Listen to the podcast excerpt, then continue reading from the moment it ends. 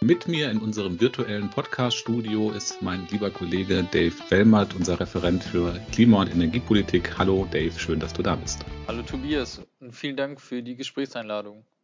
Wir reden heute über die bevorstehende Landtagswahl im Saarland. Die ist am 27.03. Datum der Aufnahme ist der 23.03. Wir haben also noch vier Tage Zeit bis zur ersten Landtagswahl in diesem Jahr, die aus ganz unterschiedlichen Gründen, glaube ich, in den äh, allgemeinen Medien gerade keine so große Rolle spielt. Vielleicht ein, ein ganz kurzer Blick auf die politische Situation im Saarland. Bekanntermaßen gibt es dort eine große Koalition aus SPD und CDU mit dem Ministerpräsidenten Tobias Hans, der der CDU angehört.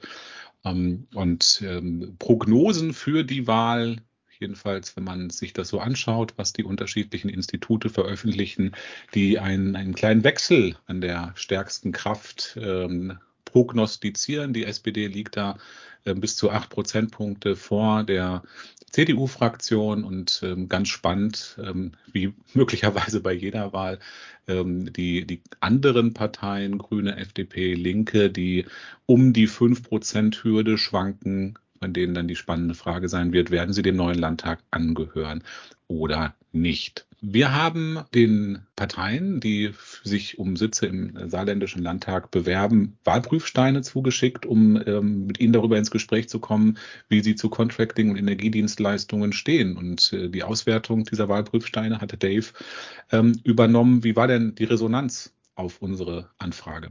Die Resonanz äh, auf unsere Wahlprüfsteine war insofern gut, als dass die beiden Koalitionspartner ähm, SPD und CDU uns umfangreiche Antworten gegeben haben. Auch die FDP hat sich gemeldet. Leider haben wir keine Antwort von den Grünen und den Linken erhalten, die wir ebenfalls angeschrieben haben. Mit äh, CDU und SPD werden wir oder haben wir schon ähm, Interviews geführt, die im Anschluss in diesem Podcast zu hören sein werden. Vielleicht im allgemeinen Überblick, gibt es denn in Sachen Energiedienstleistungen Gemeinsamkeiten, die allen drei antwortenden Parteien gemeinsam sind? Ja, definitiv. Also was ähm, sehr erfreulich ist, dass alle drei Parteien, die uns geantwortet haben, ich wiederhole nochmal SPD, CDU und FDP, Energiedienstleistungen als elementaren Bestandteil einer erfolgreichen Energiewende sehen und auch den Einsatz von Contracting-Lösungen in öffentlichen Liegenschaften zur ähm, energieeffizienten und klimafreundlichen Energieversorgung anstreben und stärken wollen. Das klingt schon sehr gut. Die spannende Frage wird sein, wie das dann umgesetzt werden soll. Gibt es da konkrete Ideen aus den Wahlprüfsteinen?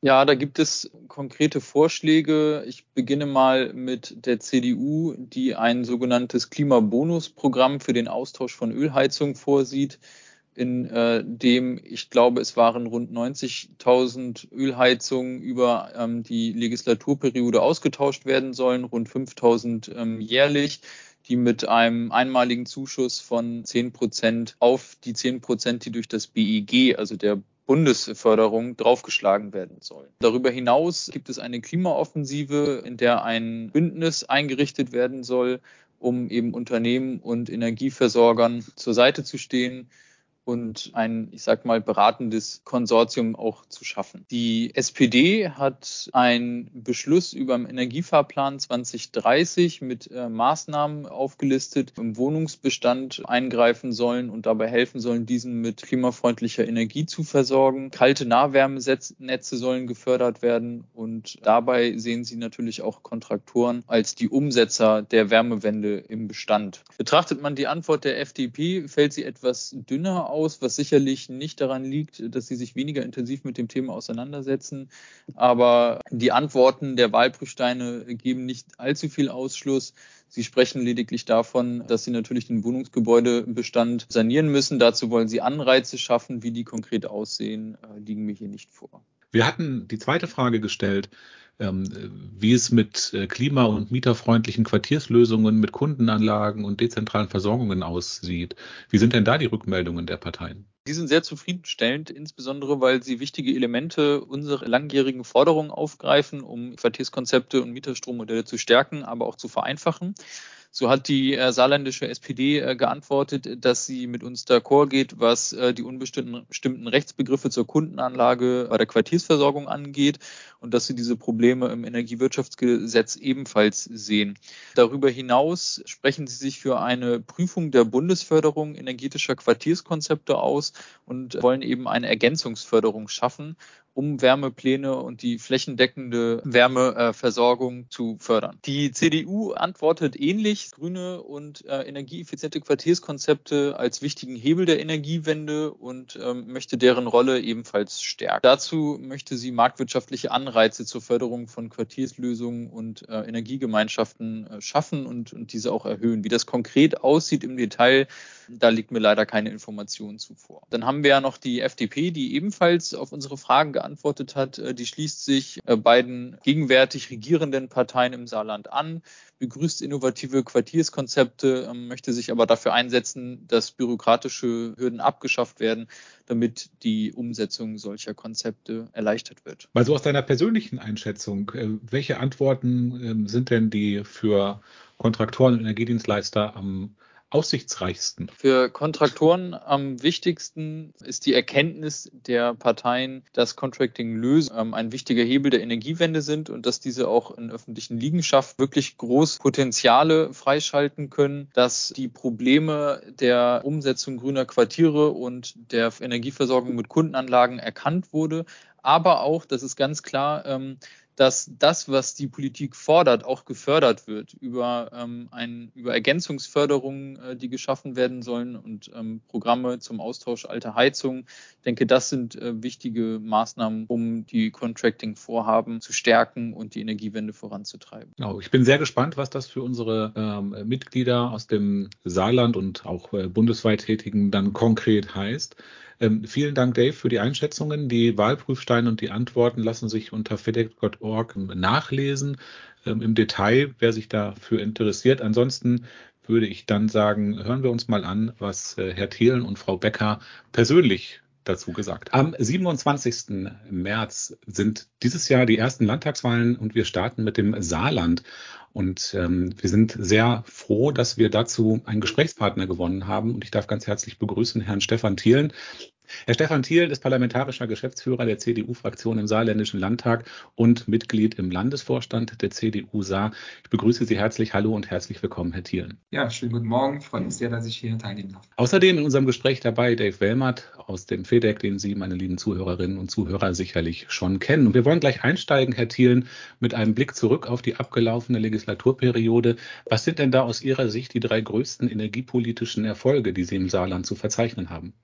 Also wenn man vor allen Dingen den Blick darauf wirft, wie wir jetzt die Energie äh, die Klimakrise bewältigen können. Äh, da steht hier ganz klar im Vordergrund für uns die 400 Millionen Euro, die eingeworben werden konnten äh, für die Wasserstoffindustrie im Saarland. Das heißt, dass wir vor allen Dingen jetzt auch hier über dieses wichtige Projekt Stahlindustrie im ersten Schritt dekarbonisieren. Das ist sicher das größte Projekt und auch ein Aushängeschild unter den Großprojekten, die in Deutschland stehen.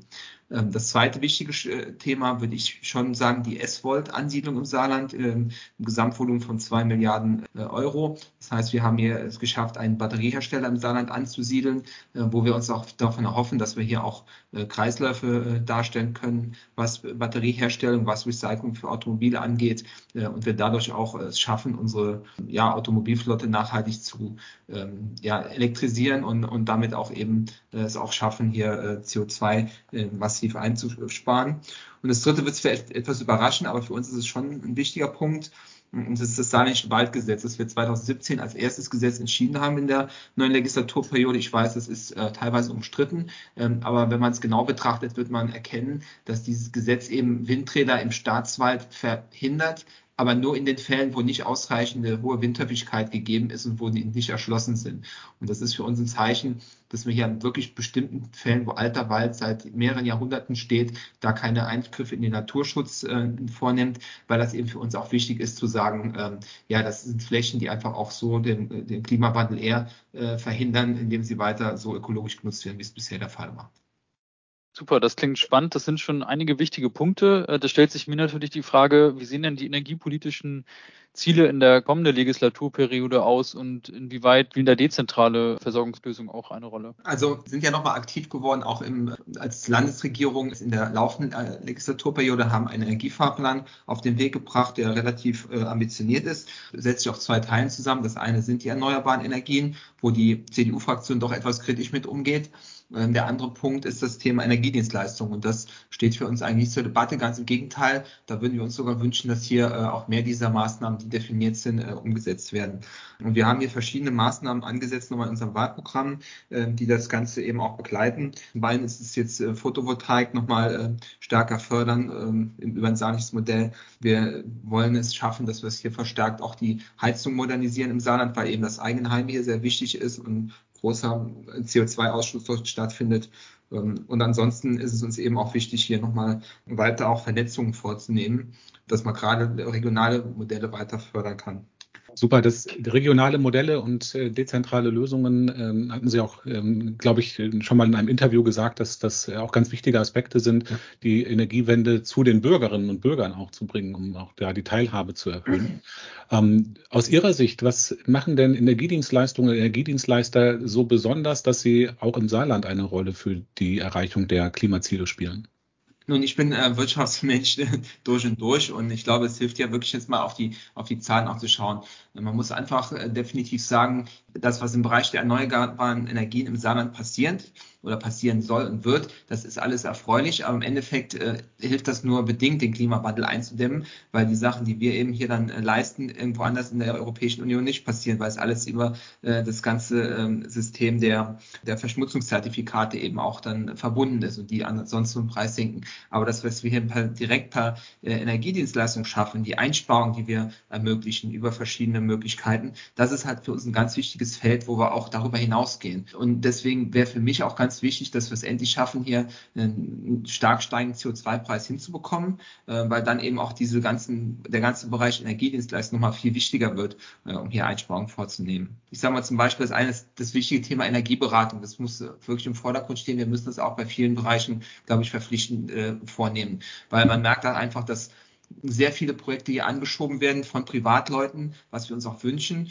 die aber auf der einen Seite dann nicht genau das bringen, was sie, was sie wollen. Ich mache ein Beispiel, ist auch aktuell in der Presse hört sich überall so an, als wäre eine Werbepumpe, dass die, die, die, ja, das Nonplusultra und wird jedem helfen. Das ist in vielen Fällen so.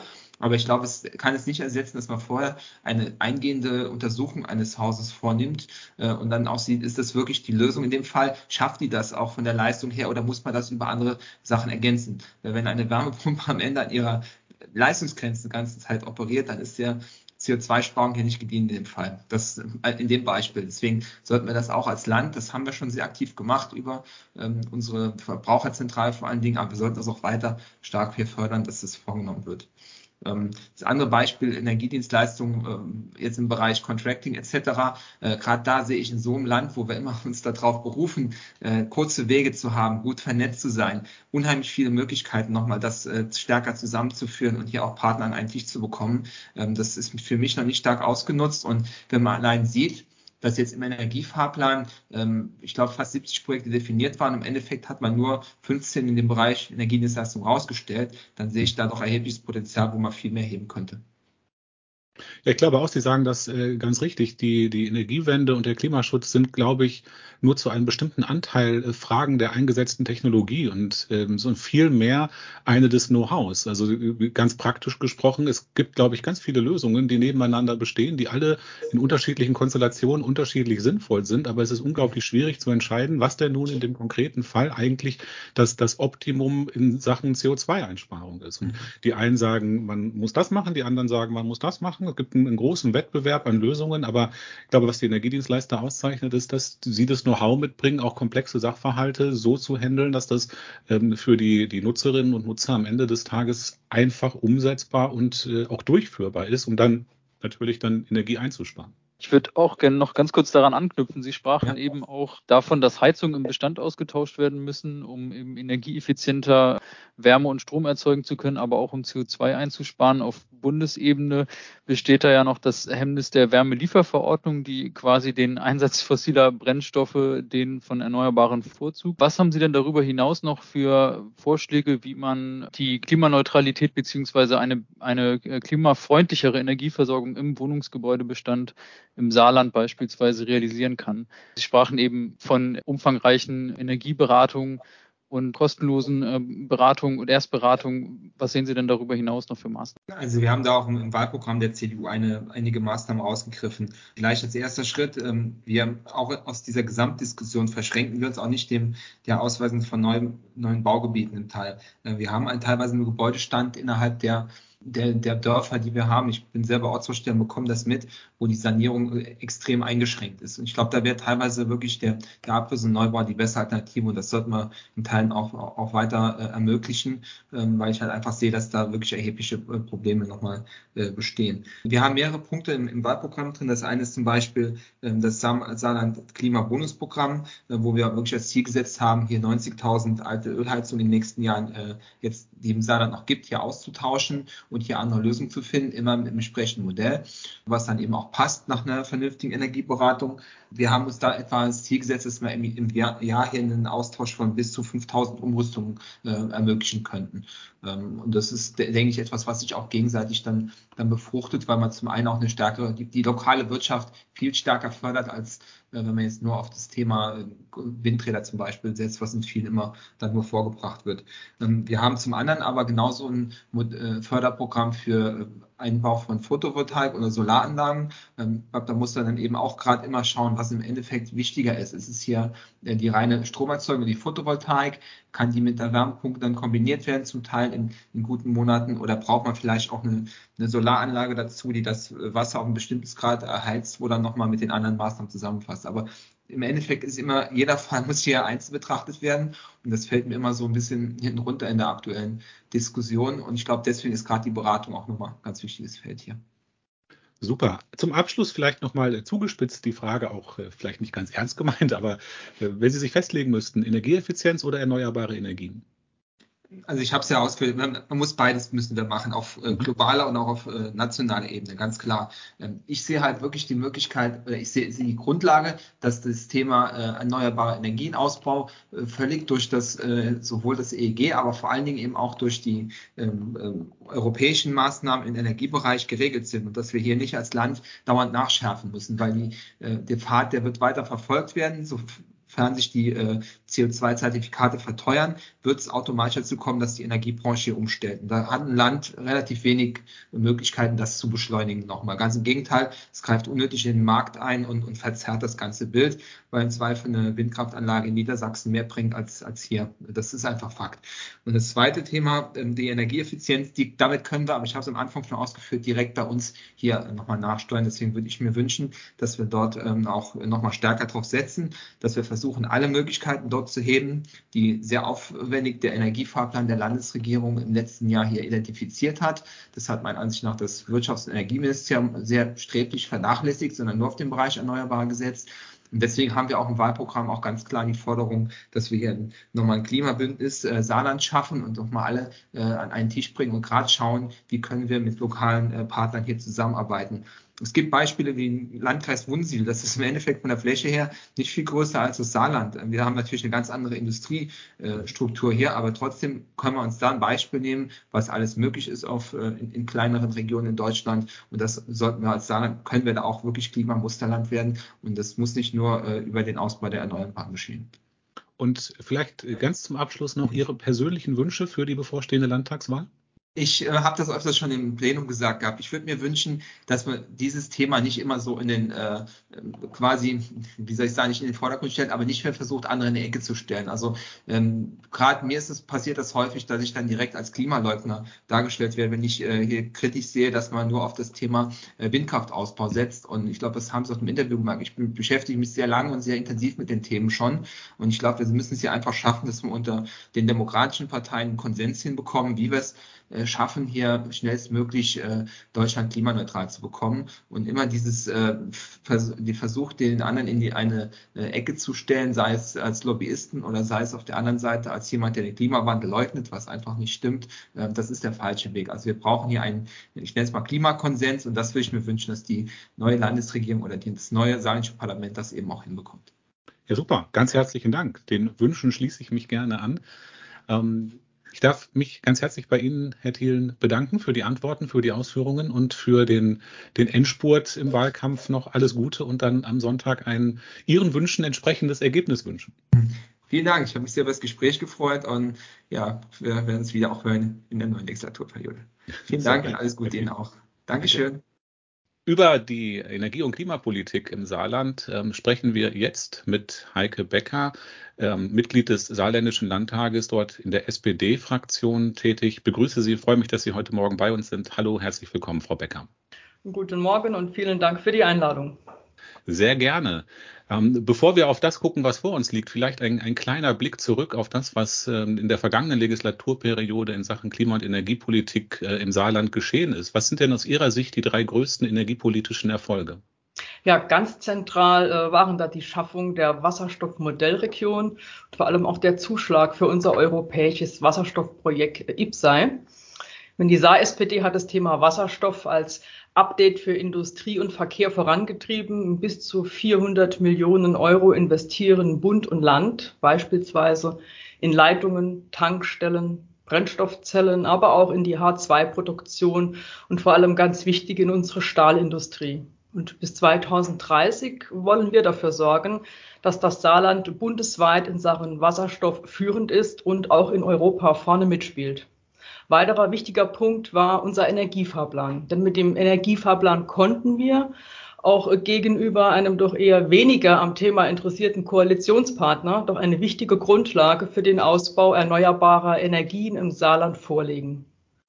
Und ganz wichtig, es geht ja nicht nur um die Erzeugung. Auch die Industrie und die mobilitätspolitischen Weichenstellungen, die wir gemacht haben, sind ja energiepolitisch extrem wichtig. Das sind zum Beispiel die Ansiedlung des Batterieherstellers S-Volt, aber auch der Einstieg der Automobil- und Zuliefererindustrie in neue Antriebe und auch nicht zuletzt noch zu nennen unser Verkehrsentwicklungsplan ÖPNV, der ja eben nicht nur den ÖPNV selbst als energiesparende Alternative stärkt, sondern auch mehr elektrischen Schienenverkehr, auch Elektrobusse und Elektrozüge umfasst. Das ist für mich aber generell ein Problem in der Debatte, dass sie oft auf die Diskussion um Photovoltaik gegen Windenergie verkürzt wird.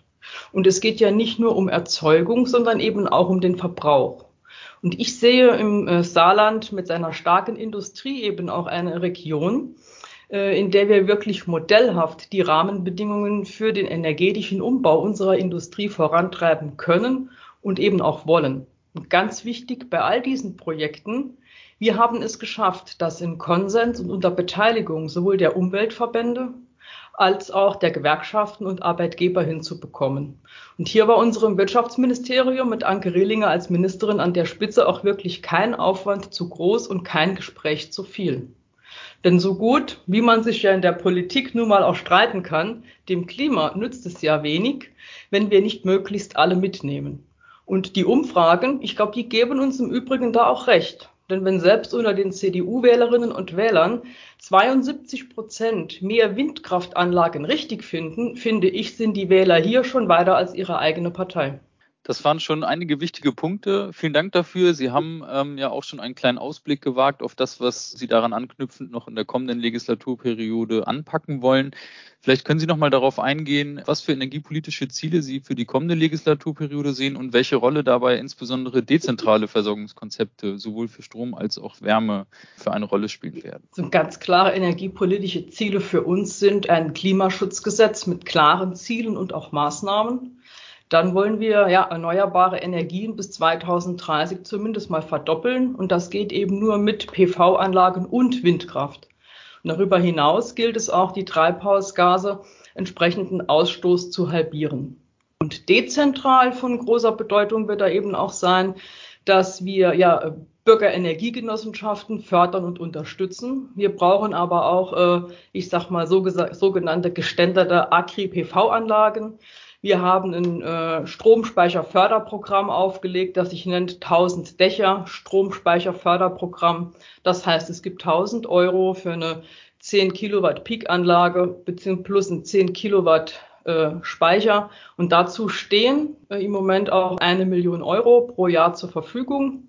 Was aber auch bei der Dezentralität von großer Bedeutung ist, dass wir eben auch die Kommunen unterstützen. Und hier haben wir auch konkrete Ansätze. Das heißt, wir wollen Kommunen unterstützen mit jeweils 50.000 Euro bei der Planung von Windkraftanlagen und dem Ausbau auch auf rund 280 Anlagen. Und Repowering wird da eben auch eine ganz große Rolle bei spielen. Aber man muss auch äh, sagen, ohne zentrale Maßnahmen geht es nicht. Nicht in einem Industrieland, wie das Saarland nun mal eins ist, mit einem per se großen Energieverbrauch.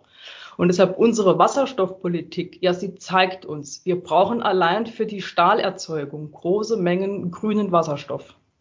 Und deshalb müssen wir das Saarland an die europäischen Leitungsnetze anschließen. Wir brauchen die Kompetenzen in der Elektrolyse und äh, natürlich auch, es geht ja nicht nur äh, in der, in der Stahlindustrie in die Anwendung, aber auch der Stahl ist als großer Nachfrager eine ganz zentrale Stütze. Das sind äh, gewaltige Herausforderungen, die Sie skizzieren und äh, ähm, glaube ich, ähm, die unter anderem ähm, herausfordernd deshalb sind, weil die ganzen Maßnahmen, die man sich überlegt und die sicherlich sinnvoll sind und ähm, äh, ein wichtiger Baustein zum Gelingen der Energiewende auch umgesetzt werden müssen. Und deshalb vielleicht die Frage, ähm, welche Rolle sehen Sie dabei für Energiedienstleister, ähm, die ähm, als, als Akteure der Energiewende auch im Saarland tätig werden können? Ja, Energiedienstleistungen, die sind bei unseren Vorhaben sehr wichtig. Und äh, sei es da bei der Beratung, da geht es ja vom Eigenheimbesitzer bis hin zu Land und Kommunen, zur Industrie, aber auch bis hin zum Gewerbe. Denn wir wollen ja nicht irgendetwas machen, sondern als erstes die Dinge, die am meisten bringen. Oder auch Dienstleistungen um den Bereich der Wasserstoffwirtschaft wo es etwa auch um die Sicherung der Versorgung mit grünem Wasserstoff geht, um die Projektierung von Elektrolyseuren. Oder, und äh, da muss man auch nochmal in den Bereich der Erzeugung eingehen, denn äh, etwa, dass Projekte auf geeigneten fremden Dachflächen entstehen können. Und dazu zählen für mich auch ganz explizit in allererster Linie mal die Dachflächen auf unseren öffentlichen Gebäuden. Und hier könnten wir äh, auch schon um ein vieles weiter sein, wenn da das CDU-geführte Bauministerium das in der Vergangenheit nicht immer wieder hiergegen gemauert hätte. Vielen Dank. An den letzten Punkt möchte ich so ein bisschen anknüpfen. Sie sprachen gerade von öffentlichen Liegenschaften und Gebäuden. Wie sieht es denn mit der Realisierung der Wärmewende in Bestandsgebäuden aus? Das ist ja immer noch ein Riesenproblem, dass hier fossile Energieträger bevorzugt werden gegenüber den Einsatz erneuerbarer. Das liegt an, an der Wärmelieferverordnung und an, an anderen Mechanismen, die damit einhergehen. Was haben Sie da für das Saarland geplant? Ja, zentral ist dann natürlich das Dämmen. Denn jeder Wärmeverlust, den wir vermeiden, der erleichtert uns ja die Wärmewende. Die äh, Elektrifizierung des Heizens, etwa über Wärmepumpen oder auch elektrische Flächenheizungen, äh, das wird ein wichtiger weiterer Baustein in unserem Vorhaben sein.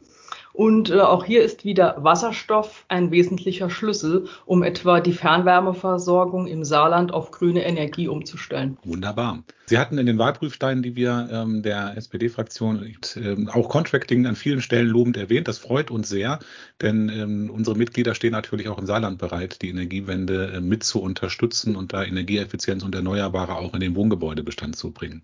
Äh, Frau Becker, vielleicht zum Abschluss eine äh, letzte Frage. Energieeffizienz oder Erneuerbare? Ganz klar beides, denn das eine kommt ohne das andere nicht aus. Das ist natürlich die richtige Antwort auf die Frage. vielleicht noch äh, für Sie persönlich, was ist Ihr persönlicher Wunsch für die ähm, Landtagswahl am Sonntag? Dass wir eine sehr hohe Wahlbeteiligung haben werden und dass wir auch eine schöne Pluralität in unserem künftigen Landesparlament abbilden und dass wir mit Anke Rehlinger eine Ministerpräsidentin bekommen, die unser Land in den nächsten fünf Jahren erfolgreich führen wird. Super. Dafür drücke ich Ihnen ganz herzlich die Daumen und bedanke mich für das freundliche Gespräch und freue mich darauf, Sie auch nach der Wahl nochmal äh, wiederzutreffen und an das Gespräch anzuknüpfen. Vielen Dank auch Ihnen.